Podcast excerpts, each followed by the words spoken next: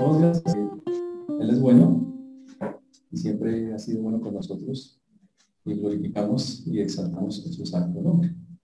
Para nosotros es motivo de, gozo y de alegría poder estar predicando la palabra de Dios.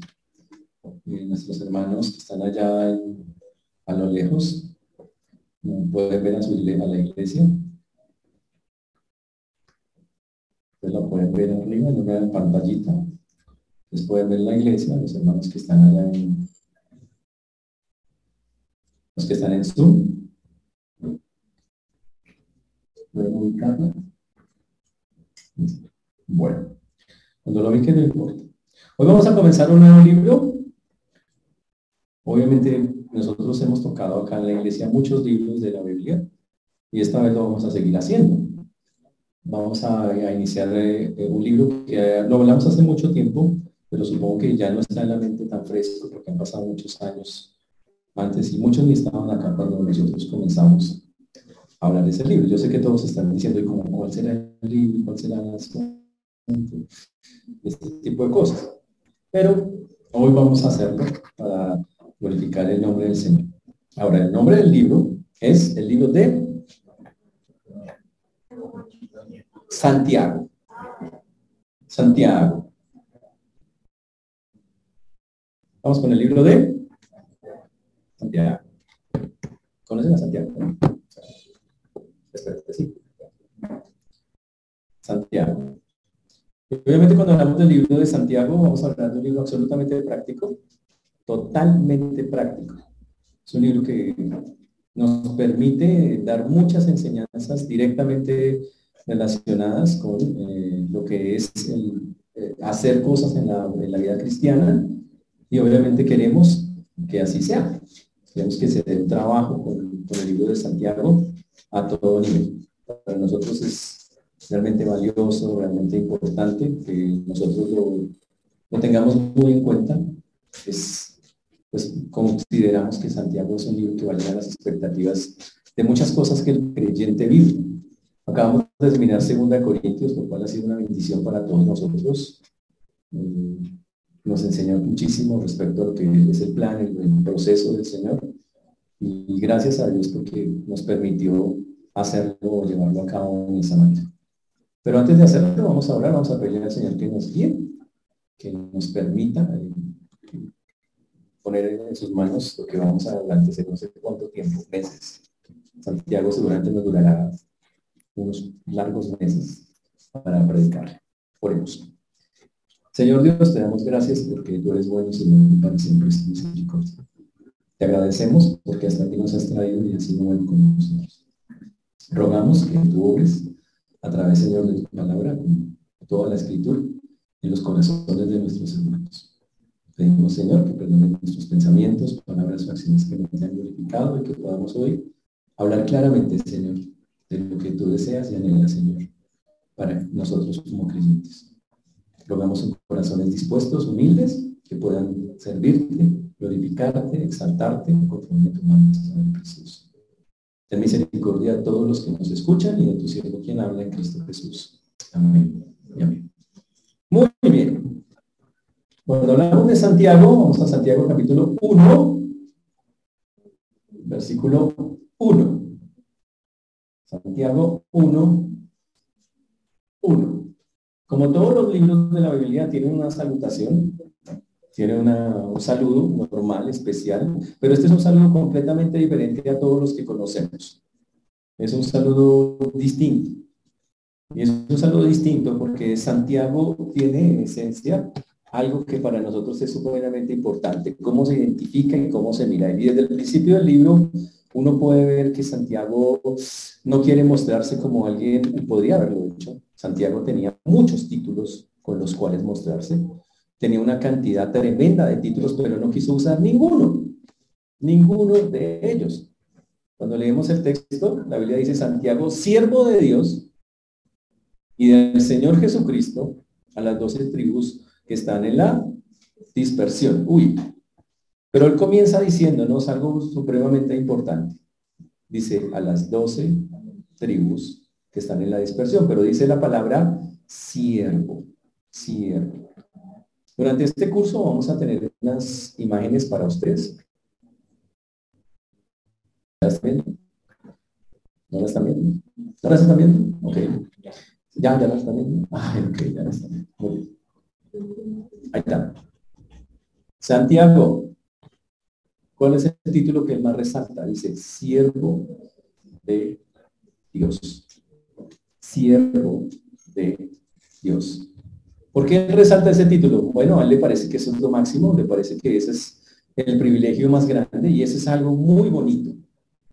Como les decía, Santiago podía haber dicho muchísimas cosas. Santiago podía haber sacado, decir, bueno, yo soy hermano de Jesucristo, yo lo vi crecer. Vivimos en el mismo cuarto, vivimos en la misma casa. Yo andé con él todo el tiempo. Él podría haber hecho todas esas cosas, pero no, no. Simplemente dijo, se dijo Santiago, o más conocido para nosotros como Jacobo, mm, que era el nombre que se utilizaba normalmente. Ahora, este Santiago está claramente identificado. Eso es algo muy, muy chévere. Y él, y él aquí podría haber dicho hermano de Jesús, pero no, no dice eso, dice Santiago, siervo de Dios. Sí. Dios. Wow. Interesante. Es muy importante, los títulos. Ustedes pueden verlo en los judíos. Es que yo soy como ¿Te acuerdas cuando Pablo decía que él era eh, fariseo del fariseo? No sé, había tenido todos esos títulos. Obvio, no lo dijo para chicanear, lo dijo en un momento en que le preguntaba, pues yo te diría, yo quisiera chicanear, diría eso. Porque para un fariseo, igual para muchos hoy esa gente cree que eso es lo máximo. Pero para Dios eso no. Pablo los desechó. Santiago utilizó un adjetivo que para Dios es supremamente ser un siervo del Señor, un siervo. Y la palabra es un esclavo de Cristo. Alguien que se somete de manera total. Uy. Y él dice, me identifico. La verdad, eso es fantástico. Algo que nos hace pensar a nosotros, wow, chévere, ser un siervo del Señor. Él no quiere llamar la atención de nada, él no quiere que se desvíe la atención pensando, ay, es que ese es el hermano de Jesús, que no, cuéntenos de Jesús. No, no, no, no, él no viene a hablar de eso. Él quiere dar una enseñanza práctica a, a quien está dirigida la carta que dice las doce tribus que están en la dispersión. ¿Quiénes son las doce tribus que están en la dispersión? Eh, voy a resumirles la historia. Cuando la iglesia cristiana nace, allá en Jerusalén, en Hechos capítulo 2, al principio el Señor les mandó que fueran por todos los lugares, pero ellos no quisieron ir. Desobediencia. Dios les dijo, vayan a partes. Ese era el mandato. Ellos no lo hicieron, estaban muy cómodos en Jerusalén. Y como estaban tan cómodos, Dios decidió que empezaran una serie de personas mandó a perseguir. Bueno, el Señor permitió que los persiguieran. Eso hizo que la dispersarse y se dispersaron. Y eso fue. Y dice acá las doce tribus que están en la dispersión, se refiere, se refiere obviamente a toda la nación eh, de Israel del Antiguo Testamento, más todos los creyentes que por motivo de las persecuciones estaban siendo enviados a muchos lugares. Ese era el sentido de la carta. Y él dice, quiero mandar eso a todos los que se encuentran lejos. Recuerden que eh, en el capítulo había gente de 15 países que venía de todos los lugares del mundo, judíos, que venían a la fiesta de Pentecostés. Y que ese día vieron cómo el Señor, el Espíritu descendió y cómo el Señor transmitió el mensaje a cada uno en su propia lengua. Y ellos pudieron ver eso. Y esas personas, cuando se fueron de ahí, llevaron ese mensaje. Se está oyendo un eco, hermanos, gracias. El mensaje entonces continuó, como dice acá, a las doce tribus. Doce tribus. Y obviamente se refiere a, en términos más genéricos a la iglesia, a los santos, que también es la forma de decir, obviamente, a todos los judíos que se habían convertido al Señor. Muy chévere. Pero también él dice, siervo de Dios y del Señor Jesucristo siervo de Dios y del Señor Jesucristo. Ser un siervo de Dios. Un siervo de Dios es una persona que toma una posición de sometimiento con su Salvador y con su Dios. Que dice, Señor, lo que tú me digas, eso, evidentemente que le guste, no le guste, no es alguien que discute con Dios. Un siervo de Dios es, dice, gracias Señor, y lo va haciendo conforme Dios le va guiando. Es alguien que entiende que mi papel en la obra de Dios es, Señor, ¿qué tú quieres? Yo lo hago. Santiago, no, no vamos a encontrar en los siervos, no encontrar a Pablo criticando a Dios. Cuando él tiene algo, habla con Dios, le ruega a Dios, le ora a Dios, pero no lo critica, no lo juzga, no le dice usted por qué y usted nada, no, no, no, no, no está en eso. Elevaron sus quejas y Dios le respondió. Pero los siervos del Nuevo Testamento, ellos no son así. Ellos entienden que han, han entendido que necesariamente el Dios en el cual creen tiene el control de todas las cosas. Y quiero dejar claro acá que dice a las doce tribus que están en la dispersión, es soberano en cualquier lugar del mundo. La dispersión significa lugares muy lejanos y, y, Santiago cuando escribe la carta dice, ¿sabe qué? No importa dónde estén, sé que Dios puede hacer que escuchen esto y Él está seguro de que eso va a ser así. Así, ese es el Dios grande y poderoso la forma en que este hombre lo ve, que eso es algo muy bonito y la verdad es algo muy especial. Ahora nosotros tenemos que también entender, la primera pregunta que este nosotros somos siervos de Dios. Mm. Y esa es una pregunta que solo usted puede responder. ¿Es usted un siervo del Señor o se vive quejando de él? Un siervo puede ser. Y puede que no le guste algo, pero bueno, Señor, listo. Y trata de, Señor, de obedecer y sujetarse. Así no le guste. Y tal vez esta carta enfatiza mucho, porque va a hablar de un montón de cosas duras que se vive como creyente. Él básicamente lo que nos va a decir es, yo soy un esclavo del Señor, me sujeto a mi dueño. Y, está diciendo, yo renuncio a mis criterios personales y vivo ahora para Cristo. Ya no vivo yo, más Cristo vive en mí. Uy. Y si es un siervo, cumple el versículo de Mateo 20, 28, que dice, como el Hijo del Hombre no vino para ser servido, sino para servir y para dar su vida en rescate por muchos. Viene a servir. Ahora usted dice, pero es que él era uno de los apóstoles y entonces, claro, él le tocaba. No, no, no, no. Él está identificándose con un título que abarca a todo cristiano. Eso no es solo él. Todo cristiano es un siervo del Señor. Que, que algunos no quieran ser siervos, eso es otra cosa. Pero todo cristiano es un siervo del Señor. ¡Wow! Se llama ser, someterse a Dios sin ninguna reserva. Imagínese eso. Sea, es como si usted fuera a firmar un contrato en blanco, la hoja está en blanco y le dice, ¿quiere trabajar conmigo? Le dice, sí, señor, se firme acá. Y usted firma y dice, pero es que no hay nada, exactamente lo que yo quiera poner. ¿Le sirve? Así funciona ser un siervo Hay algunos que dicen, no, pero es que no me gusta eso. Entonces, no sea siervo. Listo. Pero el que es siervo dice, listo, donde tú quieras, no tengo condiciones, no tengo reservas contigo. Wow. En la Biblia fueron llamados siervos, por ejemplo, Abraham. La Biblia dijo, Abraham, su siervo. Y el Señor decía, no así mi siervo Moisés, que es fiel en toda mi casa. Eso está en el libro de números. Dios lo veía, este es un siervo.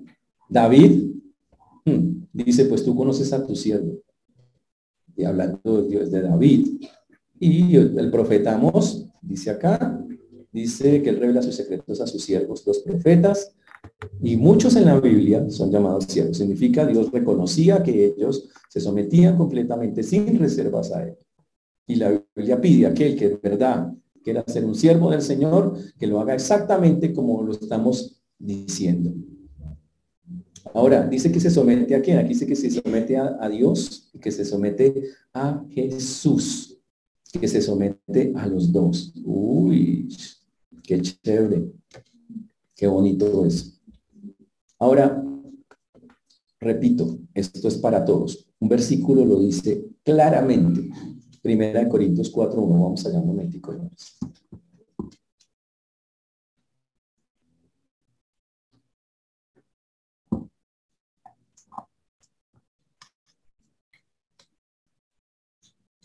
Así pues, tengan los hombres por servidores de Cristo y administradores de los misterios de Dios. Todos somos servidores de Cristo. Así de sencillo. Todos. Por lo tanto, es importantísimo que nosotros entendamos que somos siervos del Señor. Ese es el primer punto que debe estar ahí en nuestro bosquejo respecto al libro de Santiago. Todos somos siervos del Señor. Pero después comienza lo interesante y, él no, dice nada más, solamente se identifica, sirvo al Señor, soy un siervo y de una, ¡pum!, entra a algo fuertísimo. Santiago es súper práctico porque él de una empieza a atacar problemas que, que cogen a todos los cristianos. Y empieza con ese versículo famoso que es complicado de vivir. Dice, hermanos míos, tened por sumo gozo cuando os halléis en diversas pruebas. No dice sumo gozo, dice sumo gozo, no que la gente dice sumo gozo, no, sumo. Cuando os halléis en diversas pruebas.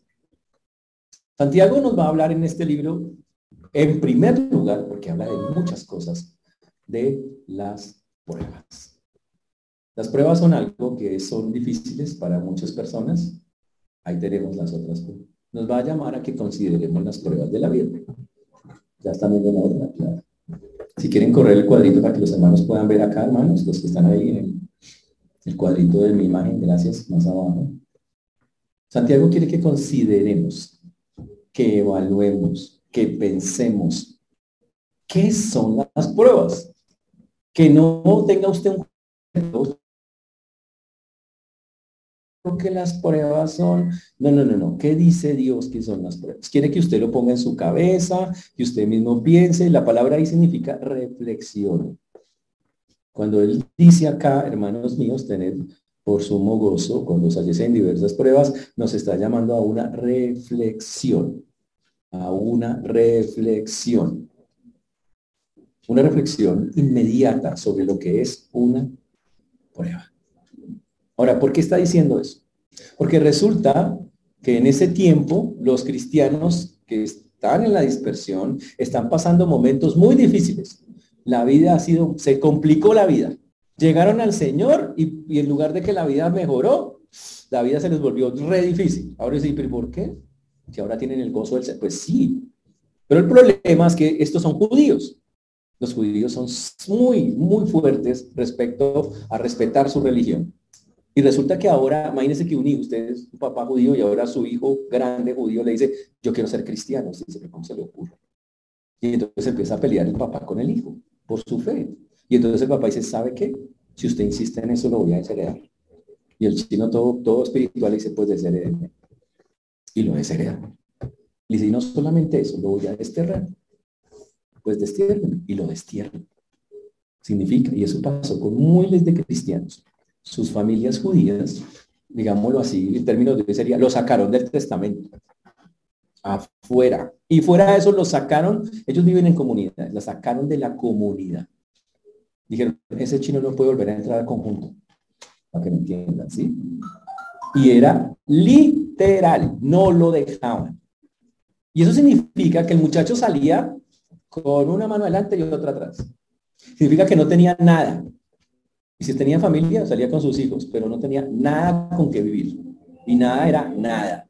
Si quería ser un cristiano, tenía que comenzar de ceros y vivir de ceros por seguir la fe cristiana. Y si quería hacerlo así, hágale. Ese era el costo de seguir a Cristo. Ahora, Santiago empieza a escuchar que en muchas partes donde los cristianos judíos están llegando, están viviendo momentos complicados. Obvio que pasaron hambre. Obvio que no tenían que ponerse. Obvio que no tenían dónde vivir. Empezaron a vivir esas cosas que hoy en día también se viven. Empezaron fuera de eso a ser criticados, a ser juzgados. Es que si usted es cristiano, y todo su pueblo en durísimo les daba. Pero usted cómo se le ocurrió meterse allá? ¿Usted qué juega esa religión? ¿A usted qué? Y todo, y empezaron a dar. Pero lo interesante es que aquí no dice, y todos se devolvieron, no dice, y todos se devolvieron, no. Ahí dice que ellos estaban viviendo el momento, que era un momento doloroso, y Santiago quiere mostrarles realmente cómo tienen que ver esas cosas que ellos están viviendo. Por eso, él comienza diciéndole, hermanos míos, uy, hermanos míos.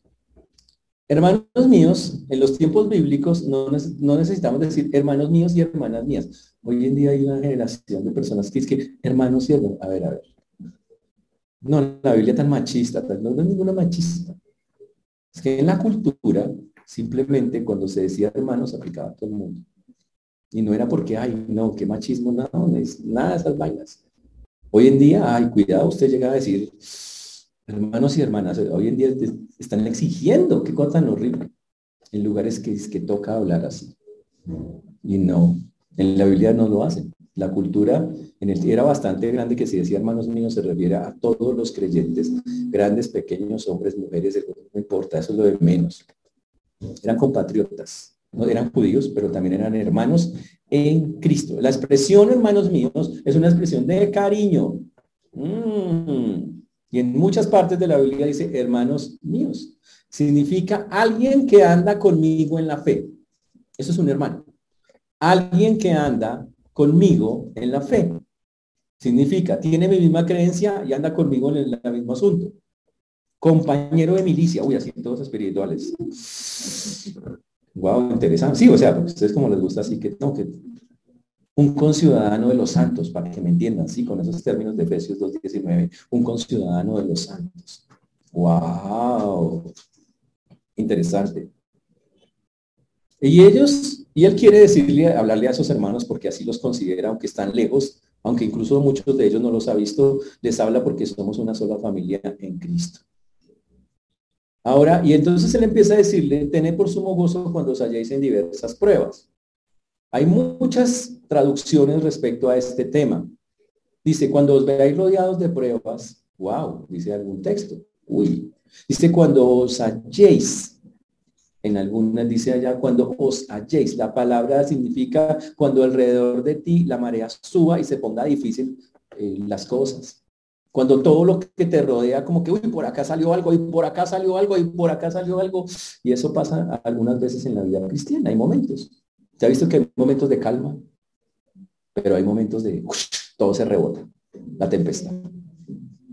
Si, no somos maduros, son momentos que nos amargan la vida en gran manera y son momentos en los cuales no somos siervos del Señor. Empezamos a juzgar a Dios. Normalmente, por la naturaleza humana, aún siendo creyentes, la gente dice, no, porque a mí no es justo. Y obviamente las frases que van a salir de nosotros van a ser frases de cuestionamiento a Dios. ¿Por qué? ¿Y por qué? ¿Y por qué? ¿Y por qué? ¡Wow! Ahora no le podemos decir, uno le puede decir a Dios, no, uno le puede decir, no me gusta, me duele. Eso se puede decir. Pero cuando no entendemos realmente para qué son las pruebas, la frase que vamos a utilizar es, vamos a quejarnos de Dios. Esa es la parte cruel de la historia.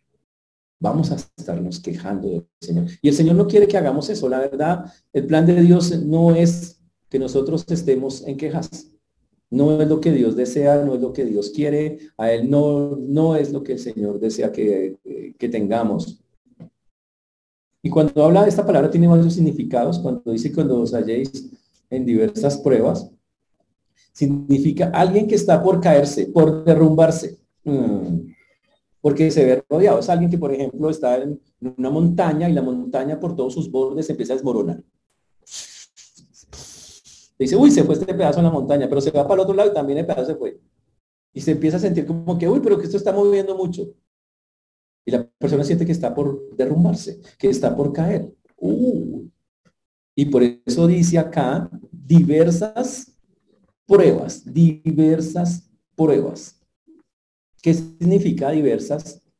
Del verbo montones, variadas, de todo sabor, color, Es decir, hoy te tengo esta, mañana te tengo otra, cuando termine esta tengo otra, y, habla de la diversidad de cosas que pueden pasar y que van a convertirse en pruebas para nosotros. También la palabra se puede traducir como tentaciones, porque esta palabra una y otra se pueden hacer. Aquí se utiliza más en el sentido de pruebas, ¿ok? Y significa dificultades, conflictos.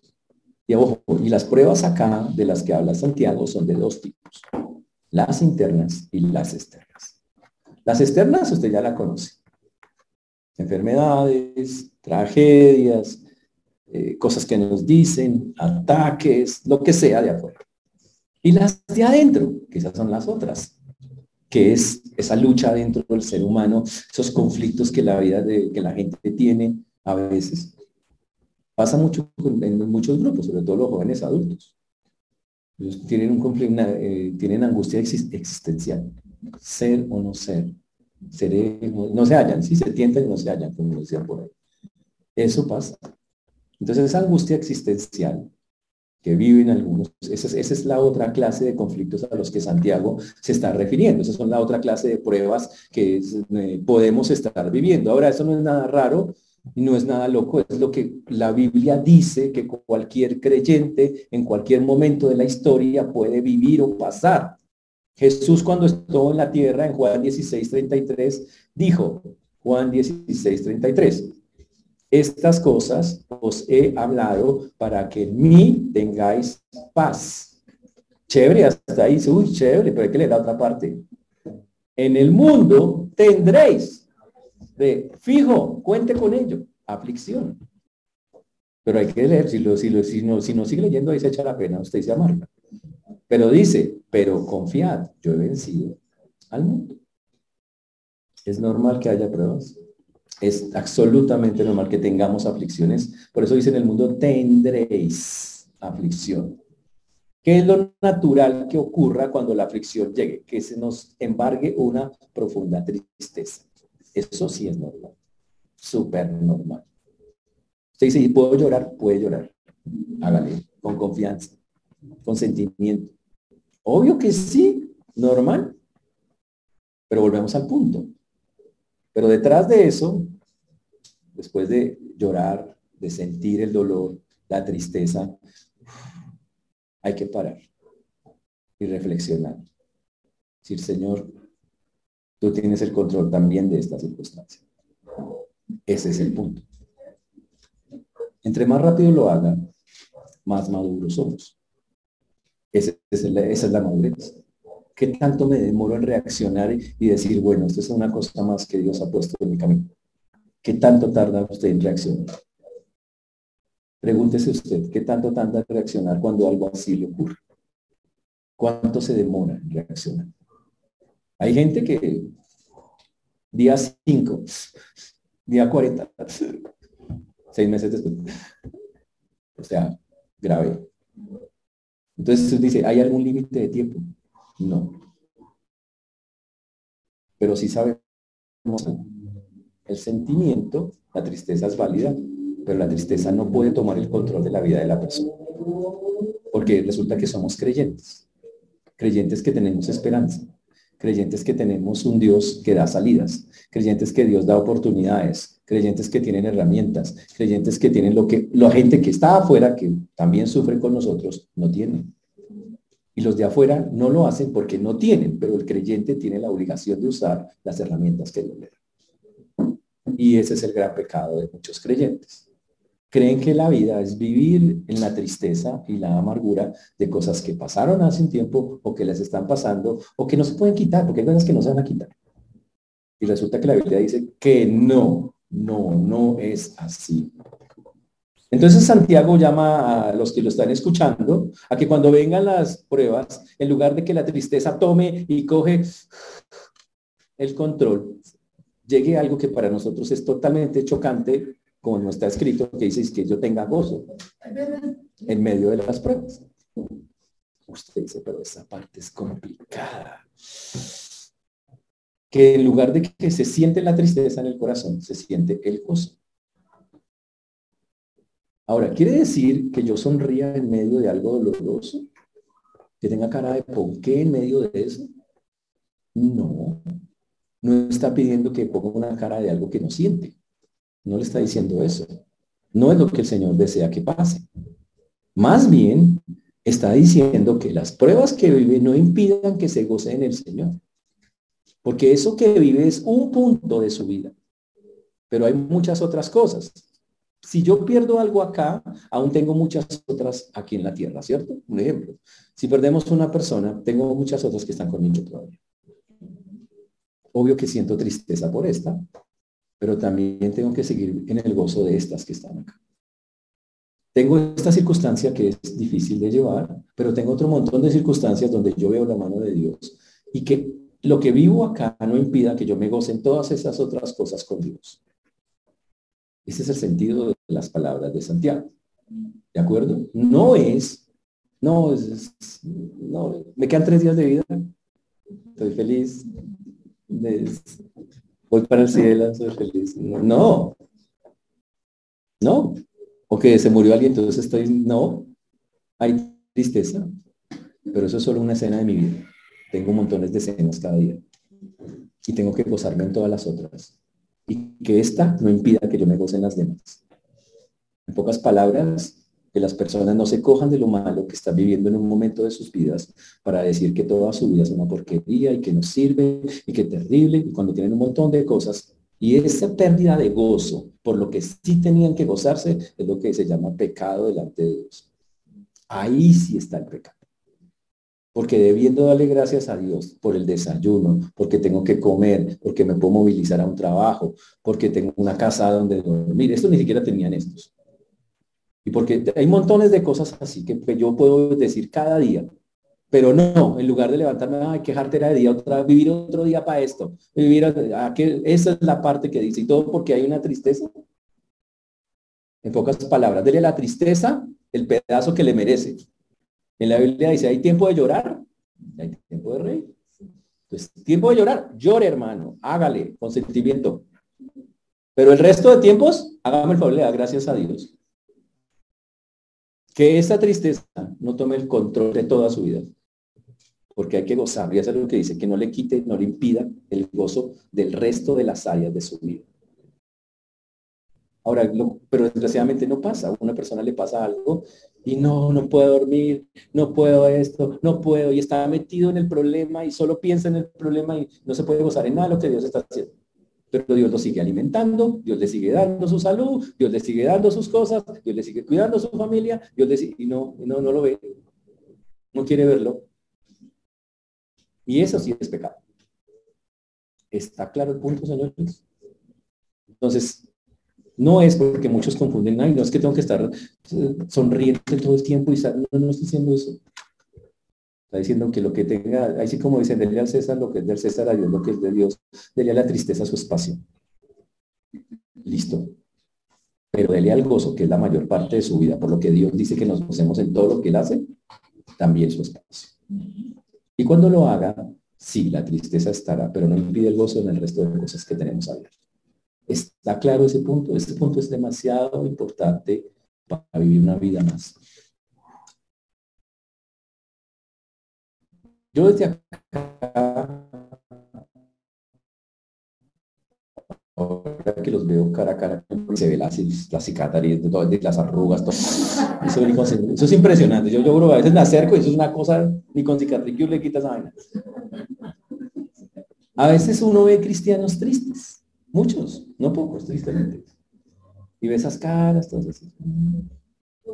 Como que, pobrecito, yo, una visita de... Me llamo Doña Dolores, Doña Sufrimientos ¿A qué juegan con eso? Ya paren. Así como decía una famosa secta, pare de sufrir. No pueden jugar a eso como cristianos. Y no porque no sintamos, sino porque como creyentes hay que darle a cada cosa su lugar. A la tristeza, su tiempo. Pero el gozo, la mayor tiempo, porque es lo que vivimos. Hago una lista de las cosas por las cuales tiene que gozarse en el Señor. Son montones. Ahora, quiero decir algo claro. Estos de acá no tenían ni qué comer, ni dónde dormir, ni con qué vestirse. Y fuera de eso la gente los insultaba. Y aún así estaban gozosos. Santiago no le está diciendo algo que no se puede vivir. Y vivieron muchos cristianos en esas condiciones. Y, ojo, y, ellos podían decir, pero es que no tengo que comer, no tengo que, entonces me voy a echar la pena y no. Seguían confiando en Dios, Señor, gracias por cada cosa que nos permites. Y seguían adelante y vivían gozosos y mostraban ese gozo a pesar de las esto. Pablo era un ejemplo perfecto de eso. Lo apedreaban, le daban duro, lo encarcelaban, lo azotaban, lo insultaban, lo escupían y para que estoy gozoso en las tribulaciones. Él entendió eso. No me quita el gozo vivir cosas difíciles en la vida. ¿Puede vivir eso? Debe aprenderlo a vivirlo, si no la otra opción es amargarse y vivir amargado y amargando la vida a los demás por su actitud. Esa es la opción 2. ¿Quiere la opción 2? La mayoría vive la opción. ¿Está claro hasta ahí el asunto? Tremendo. Duro, duro el asunto. Muy complejo. Ahora, tenemos que entender que esta declaración inicial, este, esta forma de pensar de Santiago no es única. Tanto Pablo como Pedro pensaban muy similar. Y quiero que miremos los dos textos que son muy parecidos, donde casi hablan de lo mismo, pero cada uno tiene un enfoque diferente. Vamos a Romanos 5.2, que es Pablo. Romanos 5.2.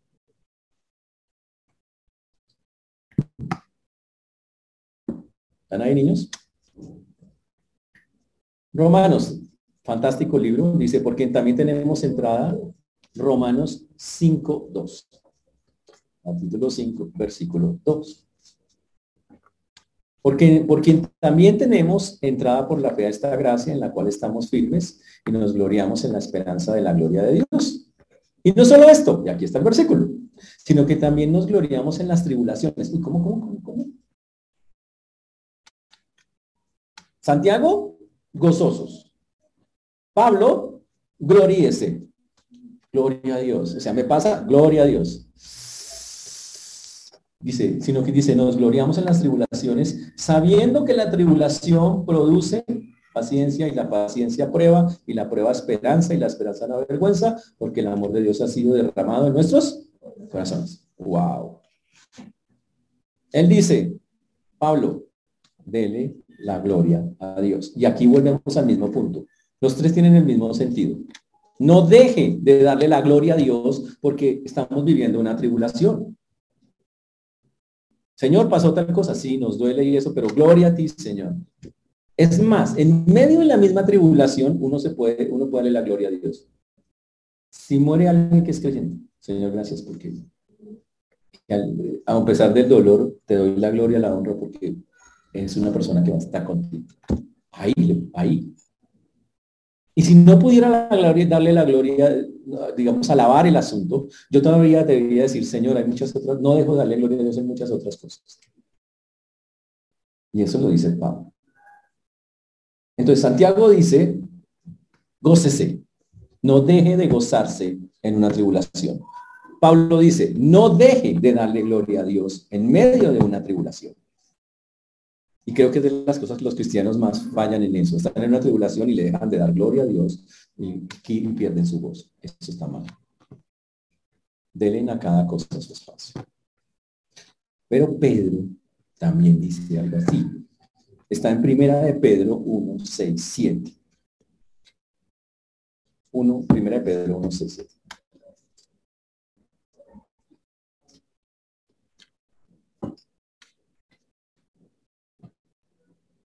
Dice, en lo cual vosotros, ya están ahí, primera pero está al final del libro, ¿no? O sea, vamos a hacer aquí un examen de los libros de la Biblia en orden. Al hermano que, familia, los hermanos que no estén así, que estén haciendo como así, a eso vamos a llamar, dígame, el 26 libro de la Biblia, algo. Primera de Pedro 1, 6, 7. Dice, en lo cual vosotros os alegráis, aunque ahora, por un poco de tiempo, si es necesario, tengáis que ser afligidos en diversas pruebas, para que sometida a prueba vuestra fe, mucho más preciosa que el oro, el cual, aunque perecedero, se prueba con fuego, se ha hallado en alabanza, gloria y honra cuando se ha manifestado Jesucristo. ¡Wow! Impresionante el texto. Muy, muy fuerte. Interesante. Aunque tengamos que vivir, ahora miren la posición que está diciendo acá, dice, en lo cual vosotros os alegráis, aunque ahora por un poco de tiempo. ¿Cómo ve las pruebas? ¿Cómo ve las pruebas nuestro amigo Pedro? Él dice que son breves por un poco de tiempo. Él dice, son cortas por un poco de tiempo. Dice acá, dice, es necesario. Ah, y esto es todavía más interesante. Dice, no solo es por un poco de tiempo, es que usted la necesita. Dice, es necesario, esto es peor todavía. Dice, uy, no, pero ¿cómo, cómo lo va a necesitar? Él dice, sí es necesario. Ya vamos a explicar por qué todos piensan que es necesario. Porque uno dice, uy, no, pero ¿en serio? ¿La necesito de verdad? La respuesta es obvio que sí. Absolutamente necesarios. Pero dice acá, es necesario que dice, tengáis que ser afligidos, y él usa la misma palabra, diversas pruebas, no una, diversas pruebas. ¿Y diversas cuántos son? De toda la, lo mismo que dice Santiago, de variedad, de cualquier tipo, de cualquier cosa. Interesantísimo eso. ¿Qué quiere decir? Que los tres hombres más duros del Nuevo Testamento, en ese sentido, sobre todo los dos más grandes, que son Pedro y Pablo, junto con Santiago, que fue un tipo muy, vamos a mirar, que era un tipo con una, él no, él no sacó a, a relucir sus títulos, pero era un hombre de un alto nivel con y los tres concuerdan en que son necesarias las pruebas, los tres concuerdan en que, wow, las tenemos que vivir, que son temporales y que hay un plan detrás de ellas, que tal vez esa es la parte más interesante del asunto. Ahora, ¿eso qué significa para nosotros? Ahora, como podemos ver, los tres están, los tres pasajes que acabamos de ver, todos hablan de que es normal que se vivan eso. Pero uno pide que lo gloriemos al Señor, otro pide que tengamos gozo y el otro pide, en este caso Pedro, nos dice para que sometida a prueba vuestra fe, mucho más preciosa que el oro, aunque perecedero se prueba con fuego, sea hallada, él pide alabanza, gloria y honra. O sea, este todavía pide más. Él dice, yo quiero que cuando pasen las pruebas, no dejen, porque básicamente hay que entenderlo de esa manera no dejen de tener alabanza a Dios, gloria a Dios, que era lo mismo que repite Pablo, y honra, que le den el lugar al Señor. Wow, o sea, que este Pedro pide más que cualquiera. Porque Santiago solo nos pidió gozo. Pablo nos pidió gloria. Pero, pero Pedro pide, quiero gloria, quiero honra y quiero alabanza en esos momentos yo le pregunto, el momento de la prueba,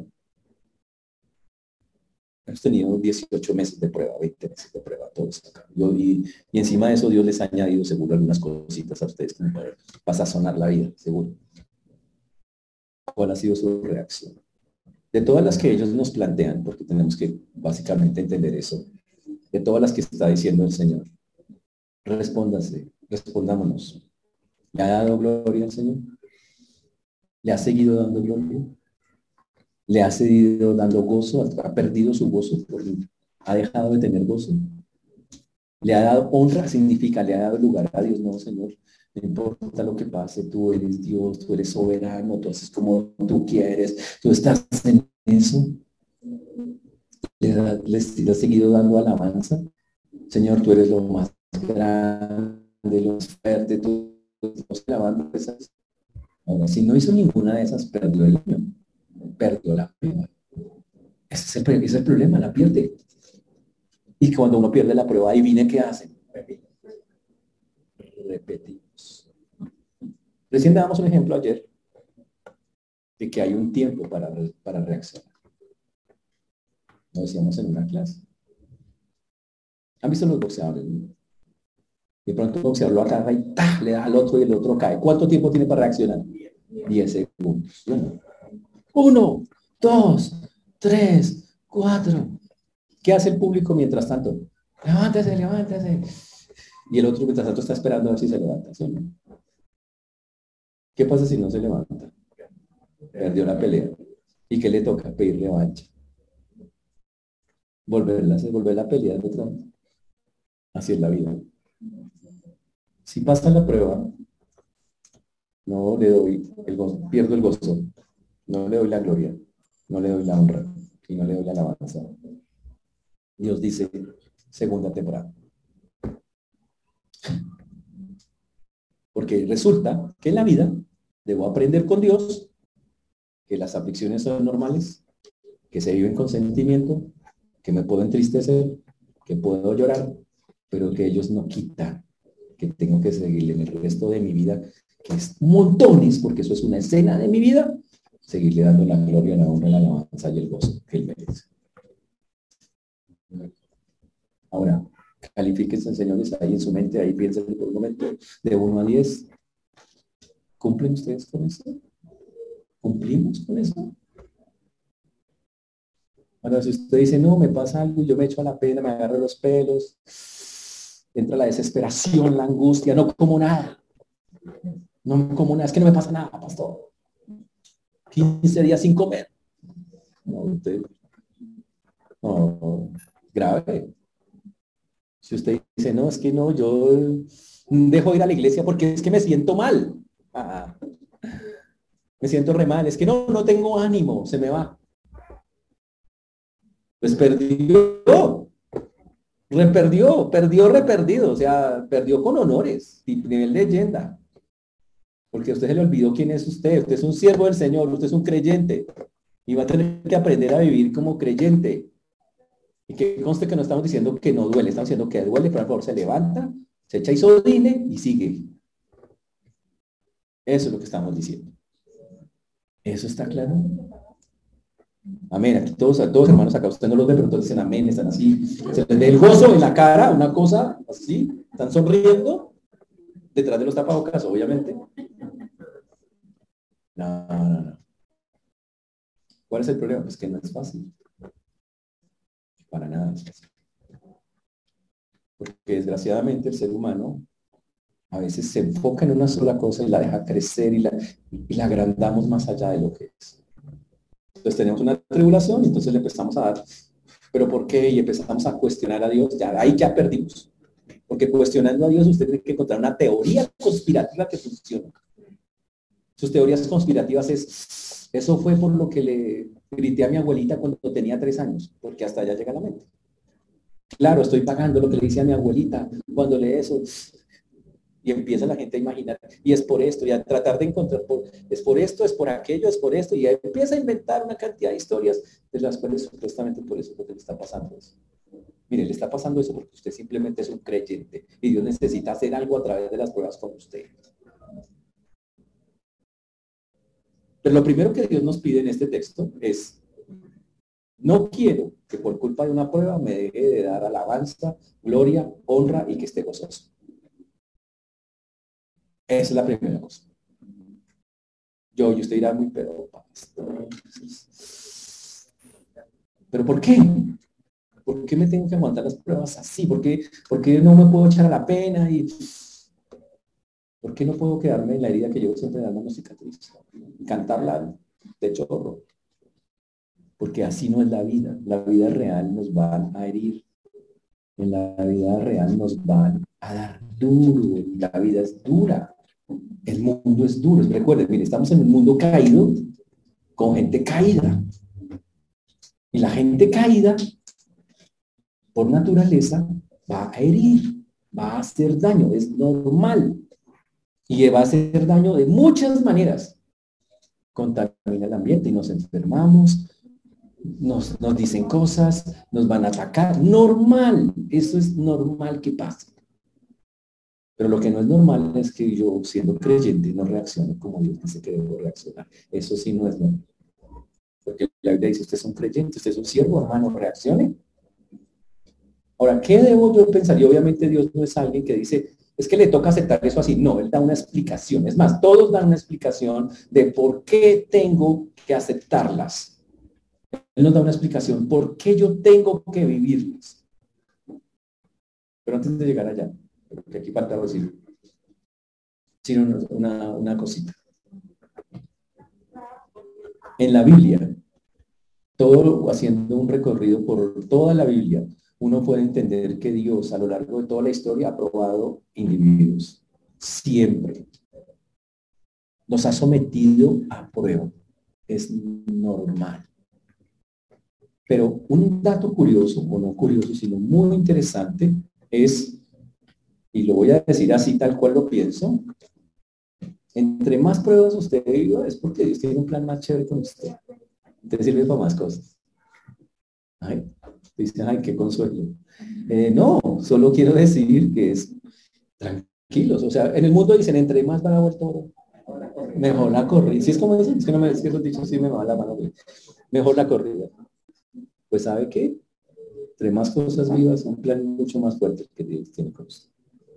Porque estas pruebas tienen varias finalidades que vamos a estar mirando más adelante, pero el punto es, eh, muy importante. Alguien escribió un día, Hijo mío, si te acercas a servir al Señor, prepara tu alma para la prueba, endereza tu corazón, mantente firme y no te angusties en tiempo de adversidad.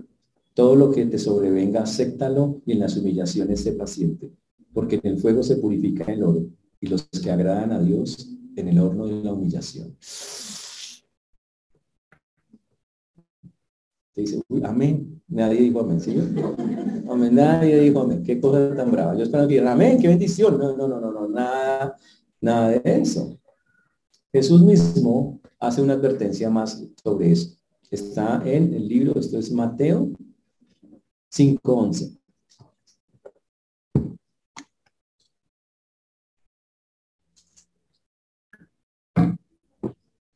Mateo 5.11.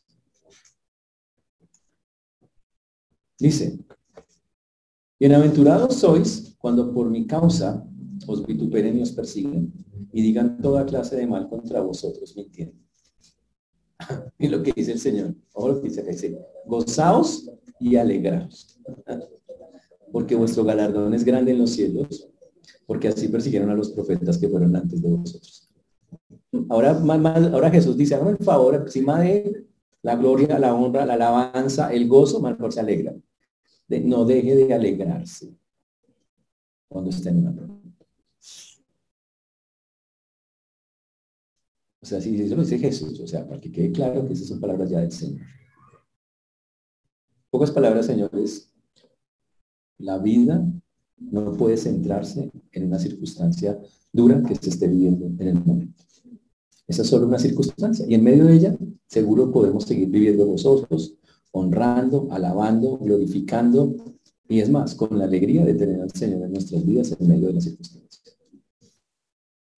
Y esa debe ser la, la primera cosa que tenemos que aprender aquí en este libro.